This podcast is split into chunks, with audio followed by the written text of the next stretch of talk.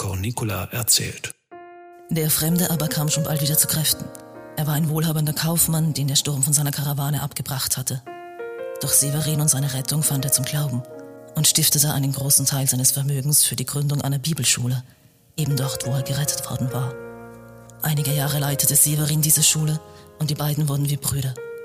Bis Severin erneut der Stimme des Herrn folgte und sich aufmachte, ihn am anderen Ende des Reiches zu dienen. Seither sind viele Jahre vergangen und der älteste Sohn jenes Kaufmanns ist zum jungen Mann herangewachsen. Er soll nach dem Willen seines Vaters Priester werden und von Severin lernen und seine Weihe empfangen. Da die Seewege in diesen Tagen unsicher sind, ist er über Griechenland und Dalmatia gereist, stets in Begleitung von ortskundigen Freunden seines künftigen Lehrers. Und das letzte Stück des Weges sollen wir ihn nun führen, von Canuntum bis nach Batavis. Deswegen sind wir jetzt unterwegs.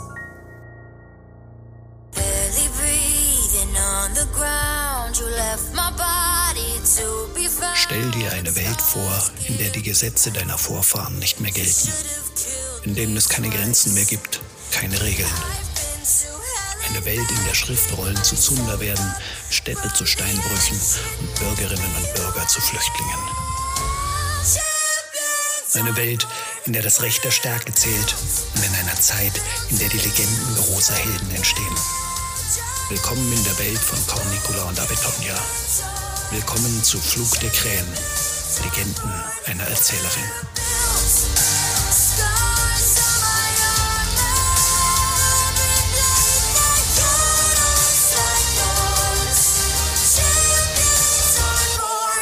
Danubia-Auen vor Lauriacum, Anno Domini 468, 17 Tage vor dem Beginn des Oktober.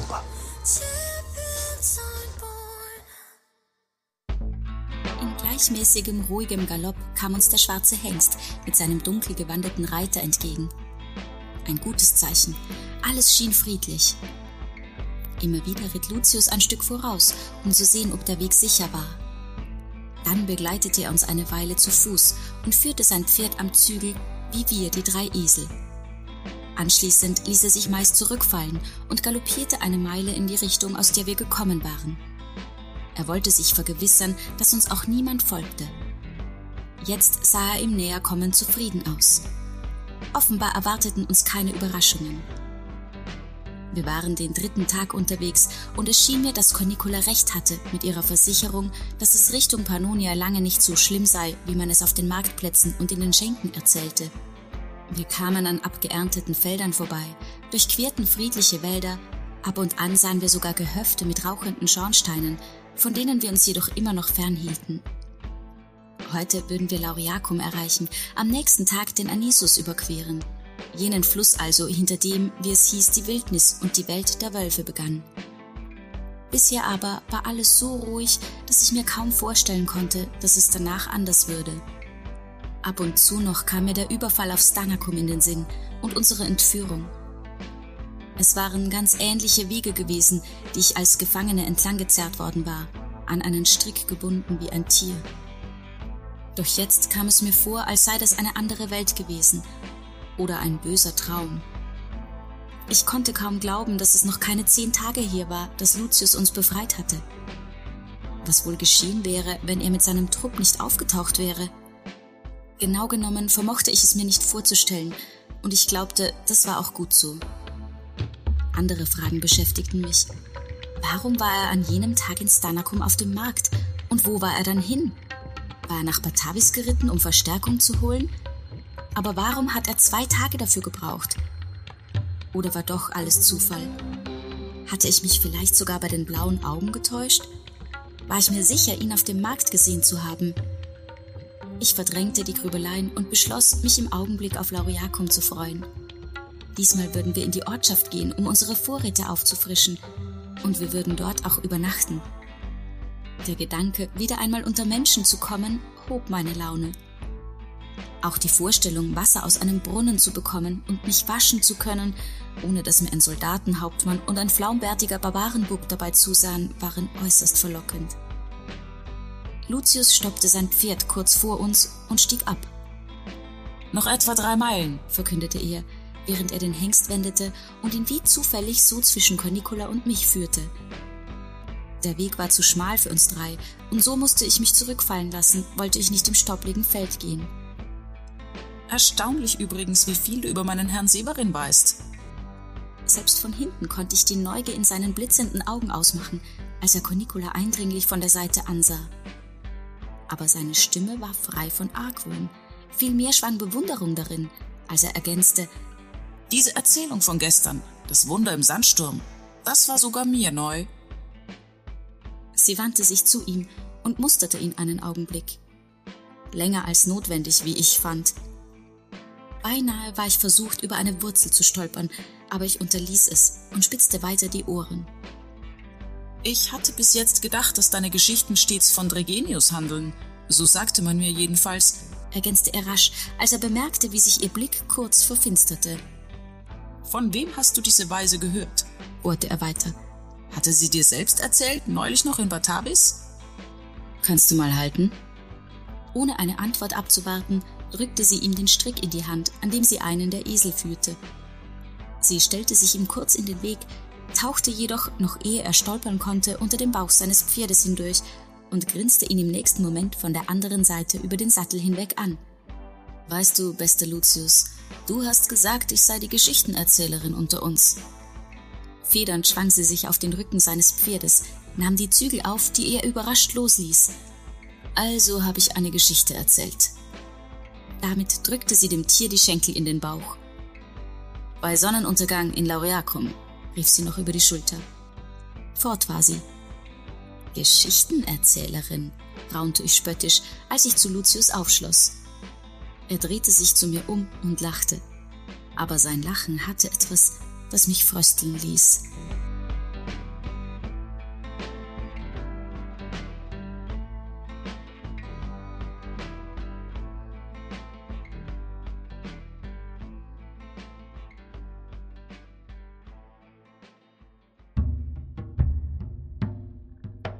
Lauriacum stank zum Himmel, und das im Wortsinn.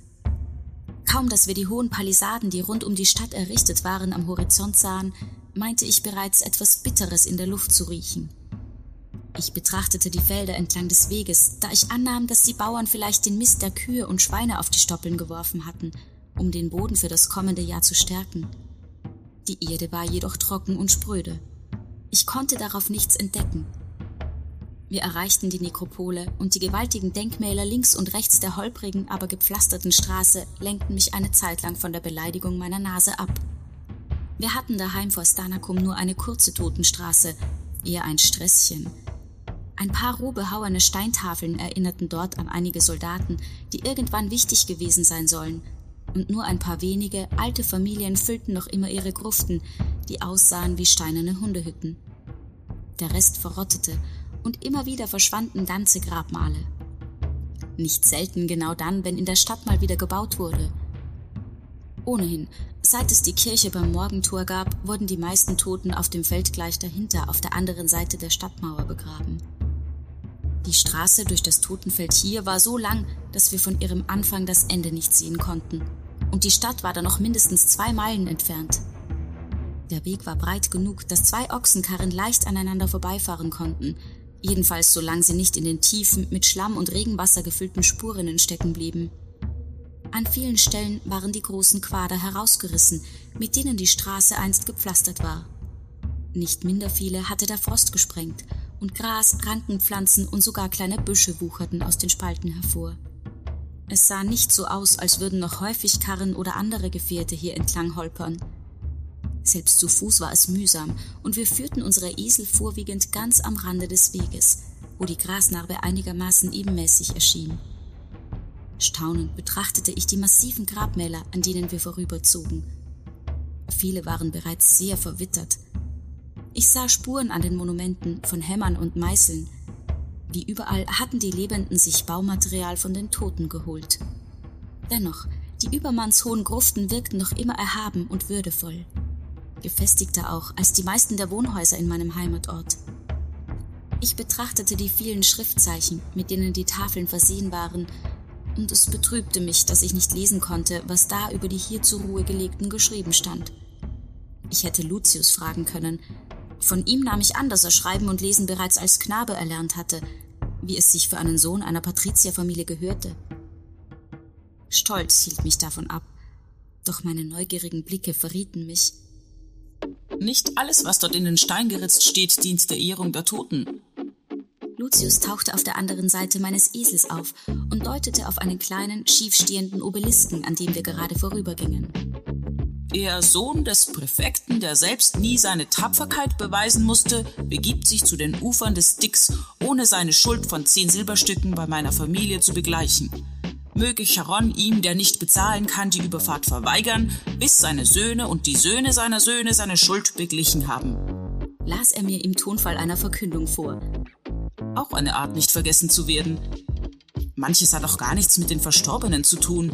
Siehst du da drüben die großen Zeichen auf dem Dach dieser Gruft in der zweiten Reihe? Ich nickte und schaute angestrengt in die angegebene Richtung. Nach der Predigt frische Fische. Bei der Stadtmauer hinter der Kirche. Und da drüben. Er schien Gefallen daran gefunden zu haben, mir ein paar Geheimnisse der Nekropole zu deuten. Was glaubst du, will man uns damit sagen? Sein Finger zeigte auf eine umgestürzte Steintafel auf der anderen Seite des Weges. Ich legte den Kopf schief. Irgendetwas schien in die Moosschicht hineingeritzt, aber ich konnte darin so wenig erkennen wie in den meisten Schriftzeichen rundherum. Zahlen waren es keine, soweit war ich mir sicher. Erst nachdem ich die hellen Streifen auf der grünlichen Fläche eine Weile betrachtet hatte, erkannte ich ein Bild. Jemand hatte es dort hineingeritzt, als der Stein bereits umgefallen war, vielleicht vor noch gar nicht so langer Zeit. Das ist ein Tier, ein Pferd oder ein Rind. Und ein Pfeil und vier hohe Häuser, nein Türme. Ich blickte auf und grinste Lucius an, nicht ohne Stolz. Es gibt einen Stall beim Stadttor zur Mittagssonne. Da siehst du, wie praktisch das ist. Er nickte und warf mir ein Lächeln zu. Jetzt wissen wir schon mal, wo wir heute Nacht unsere Begleiter unterbringen.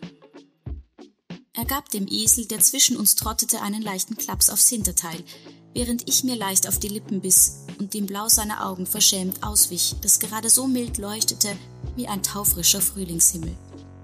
Der Erzengel lacht, ging es mir durch den Kopf. Angestrengt tat ich so, als würde ich in dem Ruinenfeld weitere Botschaften für Reisende suchen. Lucius war schneller. Leichtfüßig sprang er über eine breite Scharte im Weg hinweg überquerte die Straße und legte seinen Zeigefinger auf ein großes Symbol direkt über dem dunklen, offenen Tor zu einer Gruft. Ein Kreis, aus dem nach links ein langer Pfeil schräg nach oben zeigte. Pilger steht hier. Sein Finger glitt nach rechts über die Zeichen hinter dem ersten Symbol. Beim Badehaus fragt nach Maria. Ich sah ihn an, als wäre der Satz ein Rätsel. Seine schmalen Lippen wurden zu einem breiten Grinsen. In seinem Blick, gerade noch so samtig, lag jetzt pure Herausforderung. Es dauerte, bis ich begriff. Ungläubig sah ich nochmal zu dem großen Symbol hinüber. Sein Lachen klang heiser. Es mischte sich mit Tajos albernem Gekichere zu einem metallischen Scheppern. Ich fühlte Hitze auf meinen Wangen.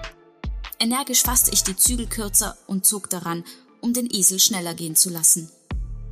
Dann viel Spaß, zischte ich die Tiere bringe ich auch allein in den Stall. Lasst euch also nicht aufhalten. Verärgert stapfte ich vorwärts, den Blick fest auf die Stadt gerichtet. Und gebt nicht unser ganzes Reisegeld aus, rief ich nach einigen Metern, ohne mich umzudrehen. Fremde werden ja gern übers Ohr gehauen. Vergesst nicht zu verhandeln. Mit Maria. Ich blickte weiter stur geradeaus auf die Stadtmauern vor mir. Und ja klar, ich grüße Cornicula von euch und sag ihr, wo ihr seid, damit sie sich keine Sorgen macht. Irgendwann hörte ich nichts mehr von dem Glucksen hinter mir. Wahrscheinlich, weil ich inzwischen schon ein gutes Stück vorausgeeilt war. Den Rest des Weges gingen wir schweigend. Auf dem letzten Stück ertappte ich mich immer wieder dabei, nach links und rechts zu spähen, auf der Suche nach diesem Symbol, und jedes Mal, wenn ich erneut eines entdeckte, verschlechterte sich meine Laune. Noch weit vor dem Stadttor hatten mich die beiden Männer wieder eingeholt. Und als wir es schließlich erreichten, mussten wir feststellen, dass es bereits verschlossen war. Wie auf ein Zeichen drehten wir uns gleichzeitig um. Die Sonne berührte gerade erst den Horizont. Früh dran hier, brummte Lucius leise. Er trat dicht an das hölzerne Tor, schlug dreimal fest mit der flachen Hand dagegen. Unsere Blicke gingen nach oben, dann wieder hinunter, Wir suchten die dunkle Wand ab. Es rührte sich nichts. Heda! Lucius trommelte jetzt gegen die Bretterwand. Wir sind Wanderer aus Batavis und suchen Quartier. Öffnet das Tor. Auf der anderen Seite war weiterhin nichts zu vernehmen. Irgendwo in der Ferne konnte ich einen Hahn hören, sonst lag nur das gleichmäßige Zirpen der Grillen in der Luft und das Summen der Fliegen. In immer größeren Schwärmen umkreisten sie uns, je länger wir dort auf einem Fleck standen. Ich spürte einen Druck in meinem Magen. Meine rechte Hand griff fest in die Mähne des Esels, der mit schnellen Bewegungen seines Schweifs versuchte, die lästige Brut aus der Luft zu vertreiben. Ein drittes Mal pochte Lucius an das Tor, diesmal mit dem schweren Knauf seines Schwertes.